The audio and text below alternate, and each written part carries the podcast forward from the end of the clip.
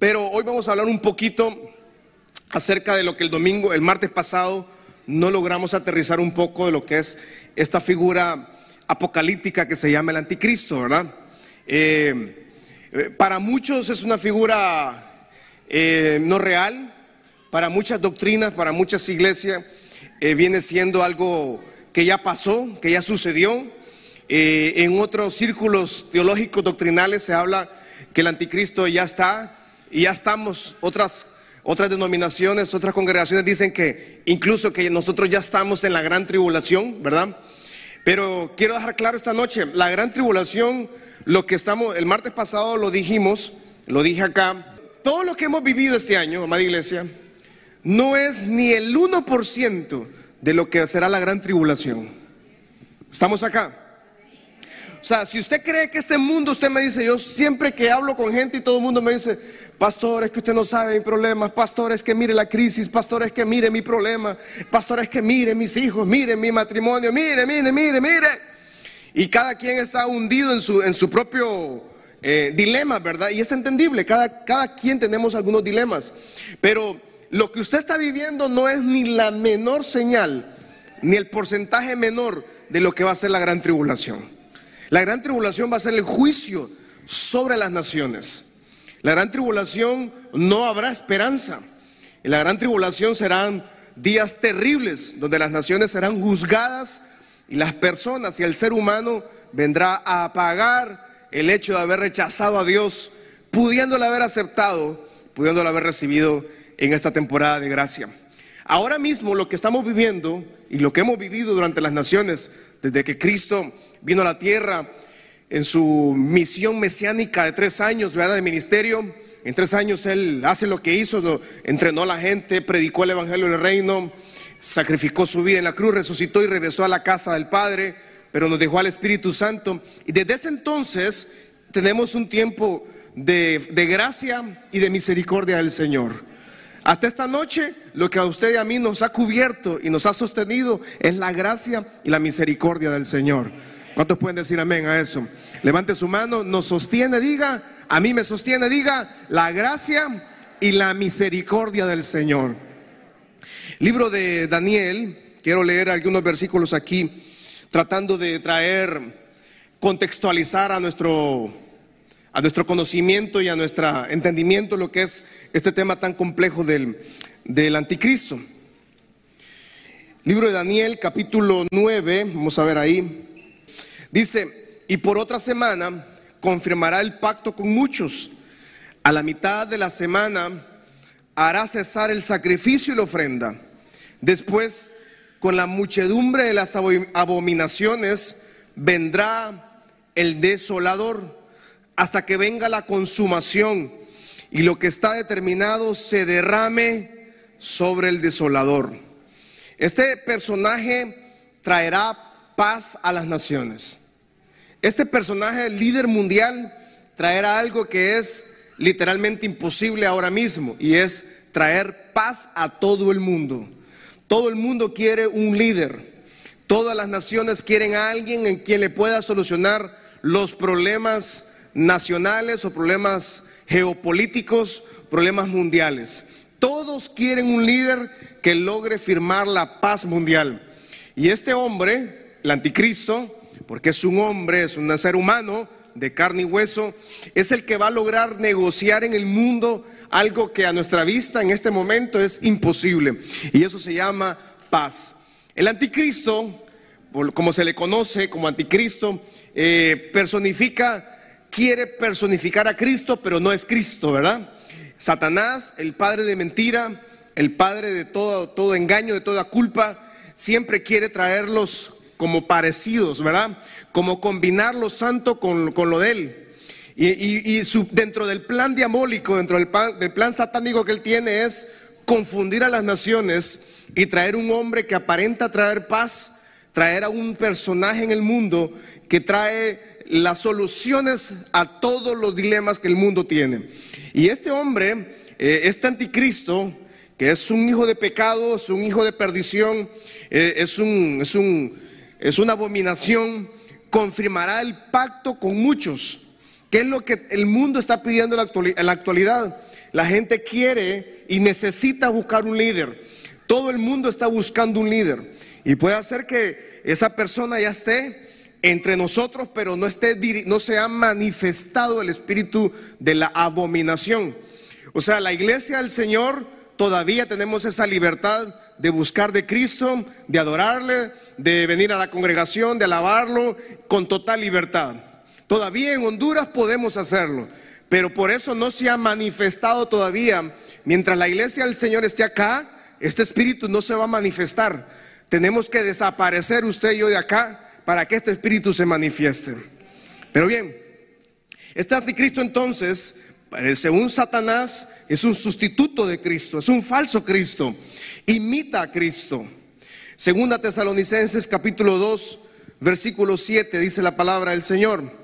Segunda Tesalonicenses 2, 7, porque ya está en acción el misterio de la iniquidad, solo que hay quien al presente lo detiene, hasta que él a su vez sea quitado de en medio. El anticristo entonces, amada iglesia, yo sé que no es un tema tan llamativo o tan pentecostal, podríamos decirle, ¿verdad? Pero, pero es parte de lo que quiero estudiar esta noche con usted para llevarlo a una vida práctica en la vida con Cristo. Pero este señor, esta persona, va a ser un genio financiero, eh, va a ser un estadista, va a ser, va a solventar muchos problemas que ahora no los, el mundo no logra eh, solucionar.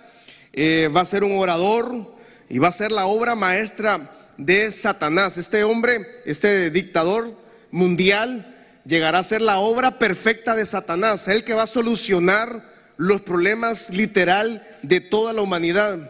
Va a ser un encantador, o sea, eh, esta persona va a caer bien, la gente va a querer seguirle porque le va a gustar cómo habla, cómo se comporta.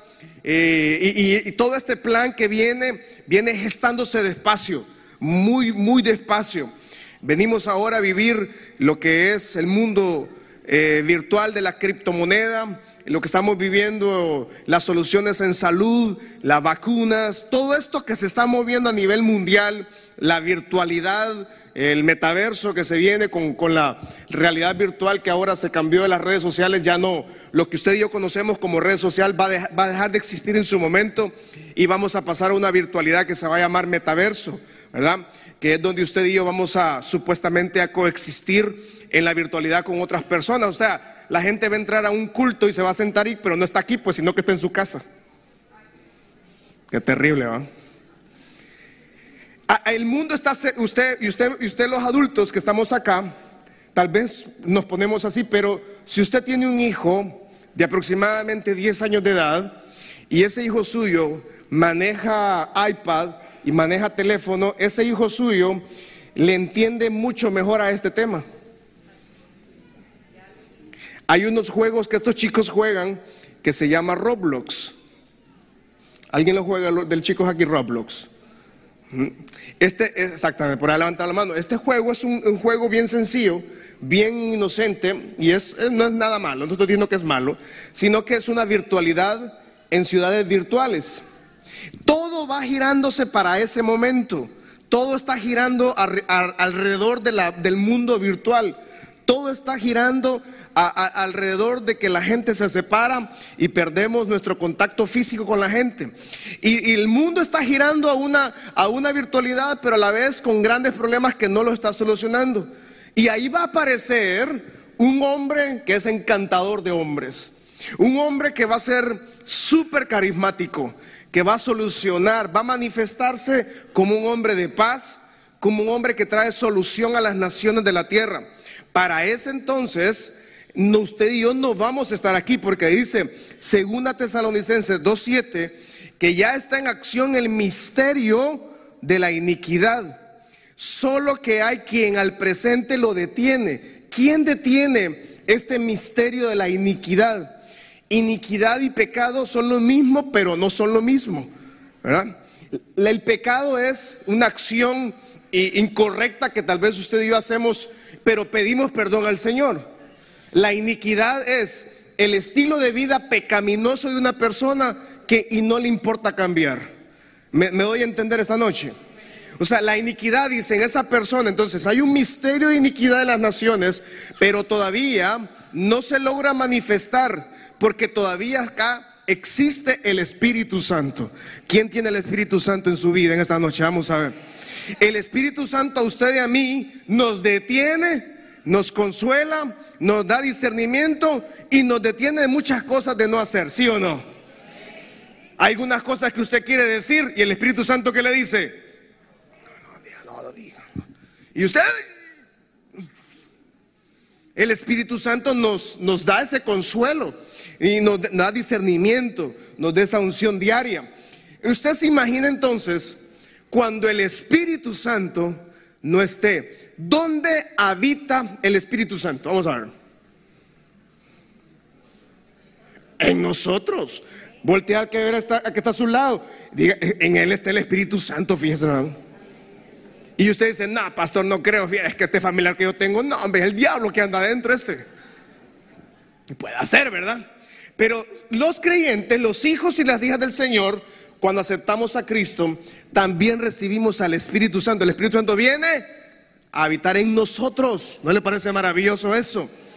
Pero bien, este anticristo entonces se manifestará después del arrebatamiento, el rapto de la iglesia.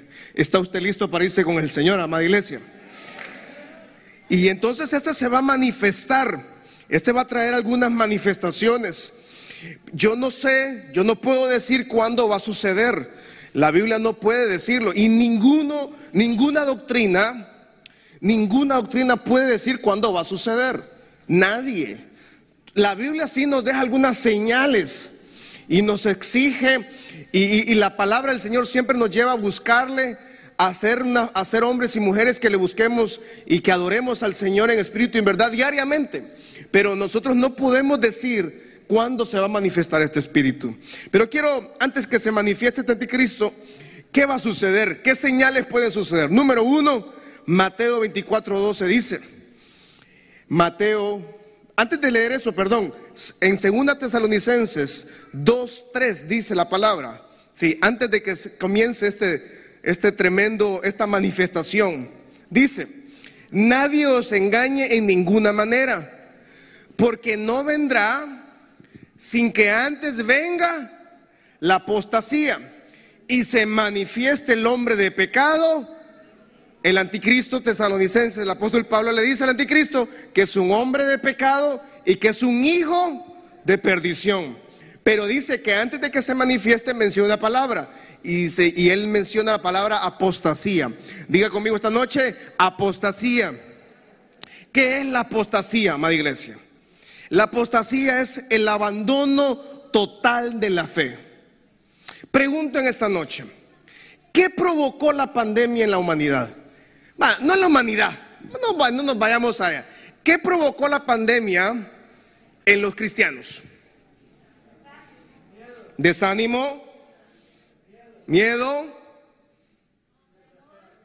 desesperación, temor desaliento, falta de fe, exactamente.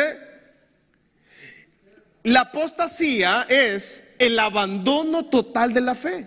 Es cuando alguien dice, ya no sigo, abandono, no abandonan la iglesia, no, es cuando abandonan a Dios. Una cosa es que abandone el edificio, hermano. Lo, lo peor es cuando alguien dice, yo abandono a Dios. Y para que este hijo de perdición se manifieste, dice Tesalonicenses, que tiene que haber apostasía. ¿Y qué es lo que ha sucedido con las naciones, con la pandemia y con la crisis? Apostasía.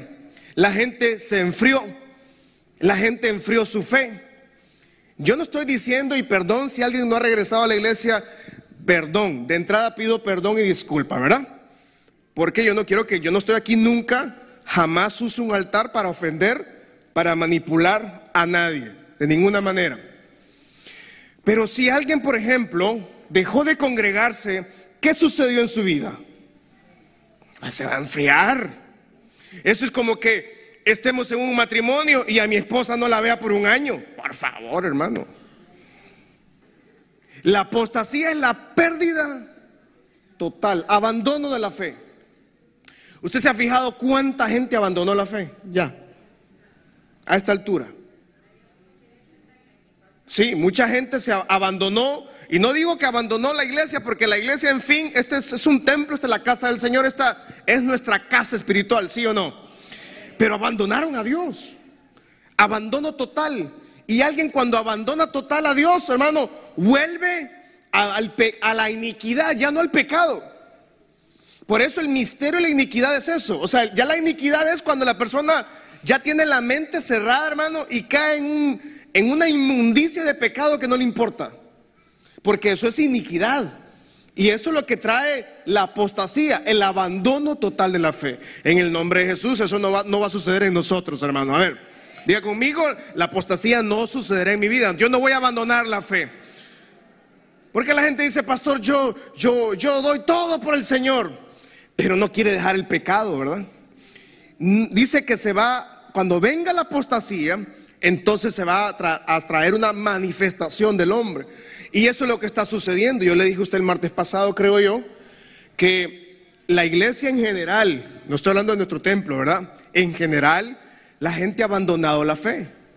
Y siguen abandonando la fe en las naciones.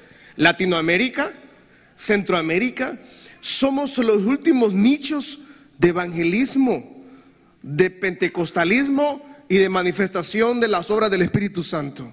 Somos los últimos países que quedamos en Latinoamérica donde todavía tenemos ese fuego del Espíritu Santo.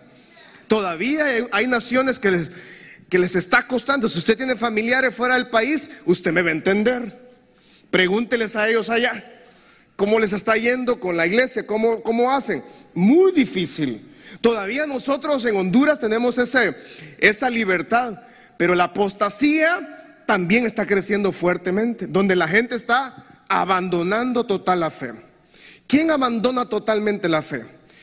muchas veces la segunda generación de cristianos abandona totalmente la fe. Y la tercera generación de cristianos abandonan totalmente la fe. Por eso es que la, la, visión nuestra como iglesia es que nuestras familias, nuestras generaciones sean edificadas en la roca firme que es Cristo Jesús. En nuestra familia, en sus casas, sus generaciones, sus generaciones no abandonarán a Cristo. Diga conmigo esta noche, entonces mis generaciones no abandonarán al poder de Cristo. ¿Qué sucederá? ¿Cuáles son las manifestaciones antes entonces? Mateo 24, 12 dice, y por haberse multiplicado la maldad, el amor de muchos se enfriará. ¿Qué es eso de que algunos el amor se va a enfriar? Eh, la gente ahora, hermano, no tiene ya, o sea, vemos asesinatos, muertes, padres contra hijos, hijos contra padres, ¿verdad? Señoras contra hijas, o sea, terribles situaciones. Yo no quiero ser, ¿verdad? Porque usted y yo leemos noticias y vemos cuánta mala noticia hay diariamente. Y como la gente perdió perdió ese amor del, Señor en su vida, lo que crea en ellos es maldad. Cuando alguien abandona al Señor, lo que cree en ellos, lo que crece en ellos es la maldad. Entonces por eso vemos como a muchos se le enfrió, se enfrió el Espíritu Santo en su vida y la maldad crece en ellos. Por eso es que vemos familias destruidas, vemos hogares destruidos, vemos hombres que no tienen el mínimo pudor y abandonan su casa, abandonan sus hijos y les importa. Y usted les dice, miren, no hagan eso. Y, miren lo que estás haciendo. No es correcto la edición. Ay, Dios mío. Dios, Padre, Dios mío, ¿cómo hago? No hay gente que no, no o, le falta un 20 para el peso, ¿verdad?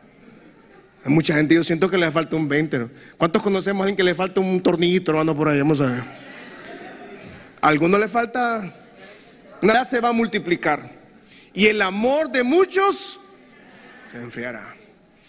Número tres, un espíritu engañador. 1 Timoteo 4, 1 dice, pero el Espíritu Santo, el Espíritu, pero el Espíritu dice claramente que en los postreros tiempos algunos apostatarán de la fe, escuchando espíritus, vamos, leámoslo, escuchando espíritus y a doctrinas de.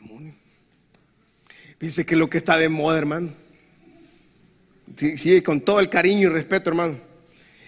Eso está de moda. Y, uno de los problemas de nuestro pentecostalismo es esa libertad que tenemos, ¿verdad? Pero en esa libertad que tenemos, hay una gente, hermano, que le gusta esto. Dice, escuchando espíritus engañadores y a doctrinas de demonios. O sea, usted me dice, pastor, entonces ¿Hay, hay predicadores que tengan doctrina de demonios? Sí, fíjese. Le tengo que decir que sí, yo no estoy acusando a nadie.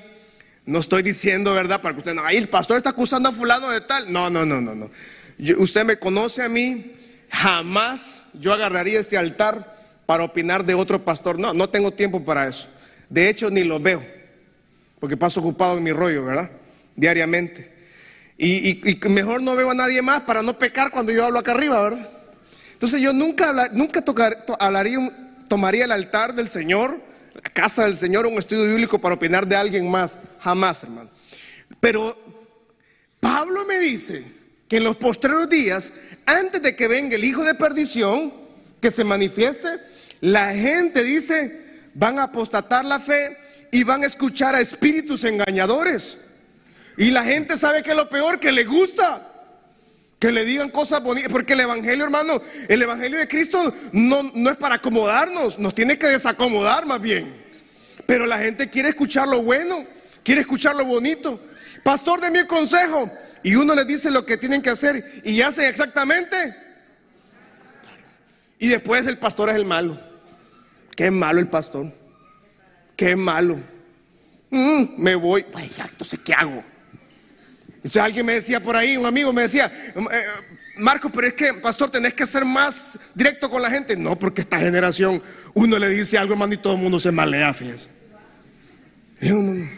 Pero quieren escuchar espíritus engañadores. Quieren escuchar, por ejemplo, eh, el espíritu engañador es que, que es un espíritu engañador, es aquello que no te lleva nunca a Cristo, siempre te lleva a sentirte mejor. Aló. O sea, es una doctrina donde yo, donde soy yo, el yo. Una doctrina de, de positivismo, donde usted se siente bien, no importa cómo haga, pero usted va a salir adelante. No, no, no, no, no, no, no, no. A ver, Cristo nos restaura totalmente. El, poder de Dios nos da milagros totalmente. Pero nuestra alma es lo que más le importa a nuestro Padre Celestial. Pero estos espíritus engañadores han traído sobre las iglesias sobre las familias que la gente se le, se le, barre el disco. Porque quieren escuchar cosas bonitas.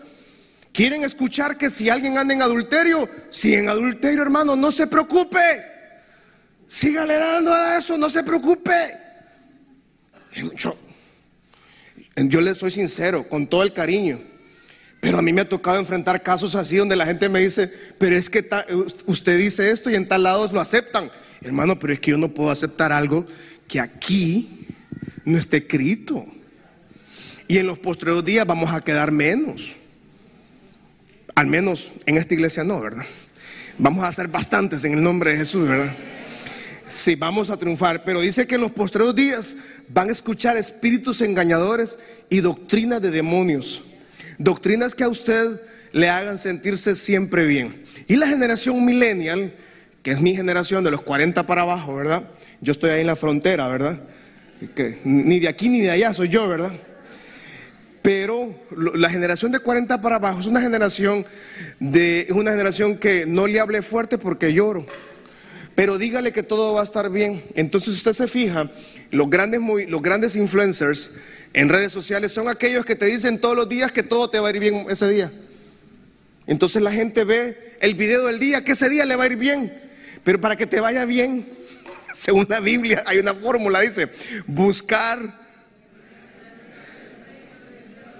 O sea, no te va a ir bien porque, porque alguien me dijo en la mañana en YouTube el mensaje del día, hoy te va a ir bien, hoy me va a ir bien, qué, lindo el mensaje que me salió en TikTok hoy. no, hermano. Esto es el mejor, esto es lo bonito. Acá está palabras de vida. En los postreros días habrán espíritus engañadores y doctrinas de demonios. Eso es, Eso es para que en otra ocasión le enseñe todo eso. Hoy no tengo el tiempo de enseñarle todas las doctrinas de demonios, ¿verdad? Pero hay muchas, varias. Por ejemplo, cuando en una, en una denominación o en una iglesia todo está alrededor de la persona del pastor, por ejemplo, no, no es correcto. No, que el, eh, el pastor es aquí, no, no, no es correcto. Los pastores somos simplemente unos siervos del Señor, somos mensajeros del Señor. Los pastores no somos dioses. No, no, existimos como, como intermediarios. Nadie va al Padre si no es por Marquitos. No, hermano, yo usted ni échamele con lo llevo. No, hermano. Usted, usted y yo necesitamos a Cristo Jesús en nuestro corazón. Y eso nos transforma y nos da vida. Amén. Dice amén esta noche. No vamos a escuchar espíritus engañadores ni doctrina de demonio. Número cuatro. Segunda Timoteo 4, 2 al 8 dice, que prediques la palabra, que instes a tiempo y fuera de tiempo, redarguye, reprende, exhorta con toda paciencia y doctrina. Porque vendrá tiempo cuando no sufrirán la sana doctrina, sino que teniendo comezón de oír, se amontonarán maestros conforme a sus propios deseos o pensamientos, que es concupiscencias y apartarán de la verdad el oído y se volverán, se volverán a las fábulas. Cuidado, iglesia. Cuidado con lo que está, lo que lo nuevo, con lo novedoso. Cuidado con lo super cool. Cuidado con eso. No, aquí, amada iglesia, vamos a tratar de seguir siéndole fiel al Señor, fiel a la palabra del Señor, centrados en Cristo, no centrados en la persona de la, acá de la comunidad sentados en la persona de Cristo Jesús. Dice amén esta noche. versículo 5 dice, pero tú sé sobrio en todo, soporta las aflicciones, haz obra de evangelista, cumple tu ministerio. Dígale que está a su lado, dígale, cumple tu ministerio, dígale. Ya, mucha, mucha voltereta, dígale, ¿verdad? Porque yo ya estoy para ser sacrificado y el tiempo de mi partida está cercano. He peleado la buena batalla he acabado la carrera, he guardado la fe. ¿Qué vendrán entonces para que se manifieste el hijo de perdición? Maestros, falsos maestros. Segunda de Pedro 3:3. ¿Cómo, ¿Cómo se va a manifestar este falso maestro, este falso hombre? Sabiendo primero esto, que en los postreros días vendrán. ¿Qué va a haber estos últimos días?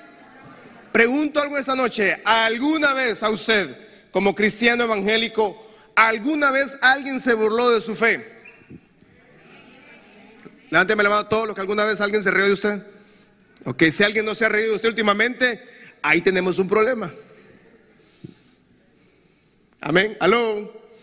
Porque nosotros los cristianos hermanos siempre vamos a ser objeto de burla. La gente, la palabra dice que en los postreros días habrán burladores. Y esto es lo que existe ahora diariamente. La gente todos los días busca burlarse. La gente todos los días busca hacer mofa de lo santo, de lo sacro. Todos los días. La gente en el mundo ahora, en lo que es el mundo virtual y, lo que es el mundo de, de redes sociales, todo es para burla de lo santo. Todo. Todo es apunta a burlarse. Y las nuevas generaciones, el centennial, el centennial es el chico o la chica que nació del 2001 para acá. Ese es el centennial. Esa generación no entiende qué es lo santo. ¿Sabe por qué? Porque papá y mamá, que es un millennial, tampoco entendió que era lo santo. Peor entonces sus hijos van a saber lo que es santo. Pero sí son capaces de burlarse porque es lo que diariamente están viendo. Qué terrible porque cuando alguien está siendo un burlador, está cumpliendo la palabra para que se manifieste el hijo de perdición. Segunda Tesalonicenses capítulo 2, 4 al 12 en adelante dice, vamos a ver, el cual se opone y se levanta contra todo lo que se llama Dios o es objeto de culto, tanto que se siente en el templo de Dios como Dios, haciéndose pasar por Dios. ¿No os acordáis que cuando yo estaba con ustedes les decía esto? Dice el apóstol Pablo. Y ahora ustedes saben lo que lo detiene, a fin de que a su debido tiempo se manifieste. Versículo 7. Porque ya está en acción el misterio de iniquidad, solo que hay quien el presente lo detiene, y ese es el Espíritu Santo. Versículo 8. Y entonces se manifestará aquel inicuo a quien el Señor matará con el espíritu de su boca y destruirá con el resplandor. Qué maravilloso esto. Vamos, leamos esa segunda parte. Y destruirá con el resplandor de su de su venida. Inico cuyo advenimiento es por obra. O sea, el anticristo es fabricado por quién? Por Satanás con gran poder, señales. O sea que va a tener poder, señales, prodigios sobre las naciones. Versículo, versículo 10 dice, y con todo engaño de iniquidad para los que se pierden por cuando no recibieron el amor de la verdad para ser salvo. Por esto Dios les envía un poder engañoso para que crean la mentira. Amada iglesia, cuando, cuando Cristo venga por su iglesia en el arrebatamiento, nos va a llevar a todos, todos los que estamos aquí vamos a partir con Él. ¿Qué pasó? ¿Qué pasó? A ver, a ver, ¿qué, Cristo viene en el arrebatamiento por todo lo que estamos acá esta noche. Y con nosotros, oiga bien esto, regresa el Espíritu Santo a casa. Entonces las naciones van a quedar sin la sal y la tierra, que es la iglesia. Porque eso nos dice Cristo, que nosotros somos la sal y la, de la tierra, ¿verdad? La luz. Y el Espíritu Santo también regresa. O sea, si ahora mismo es difícil para la gente escuchar el mensaje de Cristo, si ahora mismo usted y yo predicamos el Evangelio de Cristo y para la gente es locura, ¿se imagina cuando ya no está el Espíritu Santo acá? ¿Aló? ¿Usted se imagina las naciones, la maldad de las naciones cuando ya no esté la iglesia, cuando usted y yo no estemos? Porque en nosotros está el Espíritu Santo, en nosotros está el poder de Cristo. Y cuando partamos también partimos con Él, todo. Sí, entonces partimos con él y el anticristo queda a merced de toda la maldad de todas las naciones. Y no va a haber nadie que le oponga. Pero a la gente ahora mismo le cuesta creer. ¿Se imagina usted cuando usted y yo partamos a la presencia del Señor en el arrebatamiento? No va a quedar acá. Usted se imagina la soledad de este mundo. ¿Cómo podemos entonces, para ir logrando terminando esta noche, cómo podemos nosotros vivir estos últimos tiempos. Segunda Tesalonicenses 2, 13, adelante, dice ahí mismo en ese 2, versículo 2 en adelante, porque ya está en acción, del versículo 13, por favor, 12, del 12, ajá. Pero nosotros debemos dar siempre gracias a Dios respecto a vosotros, hermanos amados por el Señor, de que Dios nos haya escogido desde el principio para salvación, mediante la santificación por el Espíritu y la fe en la verdad. El 14 dice, a lo cual nos llamó mediante nuestro Evangelio para alcanzar la gloria de nuestro Señor. ¿Cuántos tienen la gloria del Señor sobre su vida? Levante su mano al cielo conmigo. Sobre nosotros está la gloria del Señor Jesucristo. Versículo 15. Así que hermanos, está, dice, Vamos a leerlo. Uno, dos, tres. Así que casa mi shalom. Estemos. No lo escuché, sonó como muy suave, como muy necesitado de dos baleadas con todo. Vamos a ver. Uno, dos, tres. Así que casa mi shalom. Estemos firmes. Y retened la doctrina. Y retened. Y si algo, hermano, si usted es viejo de estar en la iglesia, como su servidor, o sea, yo no soy viejo en edad, pues, pero aquí nací, yo nací literalmente en la banca de la iglesia, pues. O sea, yo nací un 22 de junio, el 23 estaba en la iglesia, ¿verdad? Si usted es viejo de estar en la iglesia conmigo, aunque tal vez usted sea mucho más años de su servidor, nosotros hemos aprendido una doctrina. Y esa doctrina no la aprendimos para andarla paseando, la aprendimos para vivirla. Dice amén esta noche. ¿Y cuánto estamos alegres de esa doctrina que algún día recibimos? Vamos a ver que no nos avergonzamos, pero está en nuestro corazón. Se volvió un estilo de vida. Le guste o no le guste a la gente, en nosotros se volvió un estilo de vida, una forma de vida. Y creemos y estamos seguros que es lo correcto. Pero Pablo le dice, antes de que venga el arrebatamiento, que se manifieste este hijo de perdición, este hijo el diablo, dice que retener la doctrina que habemos aprendido, sea por palabra o por carta nuestra. Versículo 16 de ese mismo. Y el mismo Jesucristo, Señor nuestro, Dios nuestro Padre, el cual nos amó y nos dio consolación eterna y buena esperanza por gracia. Versículo 17. Conforte nuestros corazones y nos confirme en toda buena palabra y obra del Señor. Segunda Timoteo 3, 10 al 17 también. Primero entonces tenemos que estar firmes Día conmigo con fuerza, estaremos firmes. Día que está a su lado, estaremos firmes. Versículos 10 de 2 Timoteo 3 dice, pero tú has seguido mi doctrina, conducta, propósito, fe, longanimidad, amor, paciencia. Versículo 11, vamos. Persecuciones, padecimientos como los que me sobrevinieron en Antioquía, en Iconio, en Listra, persecuciones que he sufrido y de todas me ha librado el Señor. Diga conmigo, de toda persecución mi Padre nos ha librado. Versículo 12, y también todos los que quieren vivir piadosamente en Cristo Jesús padecerán persecución. Mas los malos hombres, los engañadores, irán de mal en peor, engañando y siendo engañados. Pero persiste tú. Vamos iglesia, leámoslo. Uno, dos, tres. Pero persiste tú en lo que hemos aprendido. Te persuadiste sabiendo de quién has aprendido. Y de que desde la niñez has sabido las sagradas escrituras, las cuales te pueden hacer sabio para la salvación por la fe que es Cristo Jesús. Toda, vamos a leer, toda la escritura es inspirada por Dios, útil para enseñar, redarguir, corregir y para instruir en justicia, a fin de que el hombre de Dios sea perfecto, enteramente preparado para toda mala obra, ¿no? ¿Qué dice? Toda buena obra. Quiero terminar entonces con primera de Juan 2, 22 al 27. Dice, ¿Quién es el mentiroso? Sino el que niega que Jesús es el Cristo.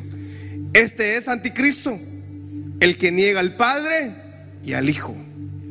Todo aquel que niega al Hijo tampoco tiene al Padre. El que confiesa al Hijo tiene también al Padre. Qué maravilloso. ¿Cuántos hemos confesado a Cristo Jesús como nuestro Salvador, hermanos? Si tenemos a Cristo Jesús, tenemos al Padre. Nadie va al Padre si no es por medio de Cristo Jesús. Lo habéis oído desde el principio, permanezca en nosotros. Si lo que habéis oído desde el principio permanece en ustedes, también nosotros permaneceremos en el Hijo y en el Padre. Alce sus manos al cielo conmigo. Vamos a permanecer en la promesa, vamos a permanecer en el Hijo, vamos a permanecer en nuestra doctrina, vamos a permanecer en nuestra fe. Seguiremos siendo fieles al Señor, seguiremos siendo fieles a la palabra y seguiremos viviendo esperando que Cristo venga por nosotros. Y esta es la promesa que Él nos hizo, la vida eterna. ¿Cuántos estamos esperando esa vida eterna, hermanos? La Biblia es un libro inspirado y revelado por el Padre Celestial. Todo está escrito acá. La palabra del Señor nos enseña que el tiempo antes que se manifieste este hijo de perdición, todo se está cumpliendo a pasos agigantados. Año con año, los días se han acortado, acelerados. La maldad se está acrecentando. La gente, falsos maestros, falsa doctrina, se está acrecentando. Burladores se están acrecentando. Todo apunta a que pronto el Padre toque esa trompeta y nos manda a llamar a todo su pueblo. Y esta es la promesa que Él nos hizo, la vida eterna. Nadie más, ninguna creencia, ninguna deidad en el mundo, nadie en el planeta Tierra tiene la capacidad de explicar qué sucede después de la vida terrenal. Nadie. Pero la Biblia sí nos dice que la promesa que Él nos dejó es la vida eterna. Qué maravilloso es que usted y yo sí sabemos para dónde vamos a ir. Esa es la vida eterna con nuestro Padre Celestial. Y en el nombre de Jesús, esa salvación no solo es suya. Esperamos en el Señor que su casa y su familia y sus generaciones también reciban a Cristo Jesús en sus corazones. Dice amén esta noche. Antes de que se manifieste esto, ¿cómo, ¿cómo perseveramos entonces? Siendo firmes en el Señor, siendo perseverantes en la doctrina, en la enseñanza, siéndole fiel al Señor antes de que se manifieste este espíritu, usted y yo no vamos a estar aquí, vamos a pasar a su presencia. El anticristo puede hacer que ya esté rondando por las naciones. Puede hacer que quiera venir y ya esté tal vez negociando, pero no nos compete a nosotros saber esos tiempos. Lo que sí nos advierte el Señor es que estamos en tiempos finales. Y eso es lo que hacemos en la casa del Señor. Recordarle a usted que tiene una promesa y esa promesa se llama la vida eterna. Alce sus manos ahí, dígale, Padre, gracias te doy, Señor, por la salvación que entregaste a mi vida, por un día encontrarme en mis peor condición, por un día encontrarme en mis peores temporadas, Señor, por haberme guardado de la niñez, por haberme apartado para salvación, para santificación, por haberme encontrado en los peores días de mi vida, Señor. Te pido, Señor, que sigas guardando mi corazón, que me ayudes a estar firme, a persistir en la palabra, que me ayudes a estar, Señor, centrado en la doctrina, en la enseñanza, a no prestar mis oídos, mi atención a personas incorrectas, tendencias incorrectas. Tener puesta mi vista siempre en Cristo Jesús, el autor y consumador de la fe, Señor. Y que nada ni nadie nos aparte, Señor Vamos, dígale ahí, Señor, no permitas que nada ni nadie me aparte de mi amor por ti, de mi búsqueda, de mi pasión por ti, Señor. De estar siempre conectado a la fuente de vida eterna. De estar siempre conectado en oración, en ayuno, en lectura. En ser transformados diariamente, Señor. A prepararnos para ese día que nos mandes a llamar. Dígale al Señor, Señor, ayúdame cada día a cambiar esas malas maneras, a cambiar malos pensamientos, malas conductas del pasado. Dígale, Señor, ayúdame a seguir transformando mi mente más a la mente tuya, Señor. Abandonar malas conductas, malas acciones del hombre, la mujer del mundo, Señor. Y así estar listo para tu venida. Estar listo cada día. Trabajar, vivir, existir para estar listo para tu retorno por tu iglesia amada, Señor.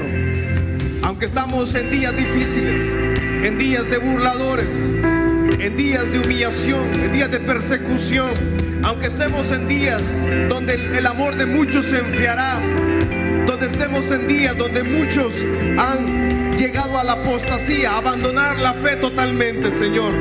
Ayúdanos a hacerte fiel hasta el día que estemos en esta tierra. Ayúdanos a hacerte fiel, Señor, a pesar de toda circunstancia. Ayúdanos a estar firmes en la roca que es Cristo Jesús. Que nada nos mueva, nada nos quite de vivir esa vida contigo permanentemente. Y nos has dado la promesa, y la promesa es la vida eterna. Esperamos con ansias ese día, Señor. Pero mientras tanto, ayúdanos a ser fieles a ti, obedientes a tu voz cada día. Nuestra casa, nuestra familia, nuestras generaciones vivan para conocerte a ti, al Dios verdadero, al Dios eterno, al Dios que transforma, al Dios que restaura, al Dios que restituye, al Dios que sana. Mientras tú antes vengas, que vengas por nosotros, prometiste estar con nosotros todos los días. Estamos seguros que eres tú que nos has guardado, que nos has protegido. Y bajo esa gracia, bajo esa misericordia, declaramos que esta casa, cada familia, familia victoriosa.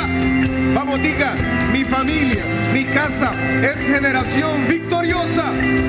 Saldremos adelante, terminaremos este año en victoria y nos preparamos con expectativas de saber lo bueno, lo grande, lo misericordioso, los grandes planes del Señor que Dios hará. Dios es bueno, Dios es grande, Señor. Guarda cada familia, guarda cada persona, cada joven, cada adolescente, Señor. Tu gracia y tu favor sobre cada uno. Que ninguno retroceda. Todos sigamos avanzando, avanzando contra corriente, pero confiados que vamos de la mano de nuestro Padre Celestial. Alce sus manos ahí con fuerza.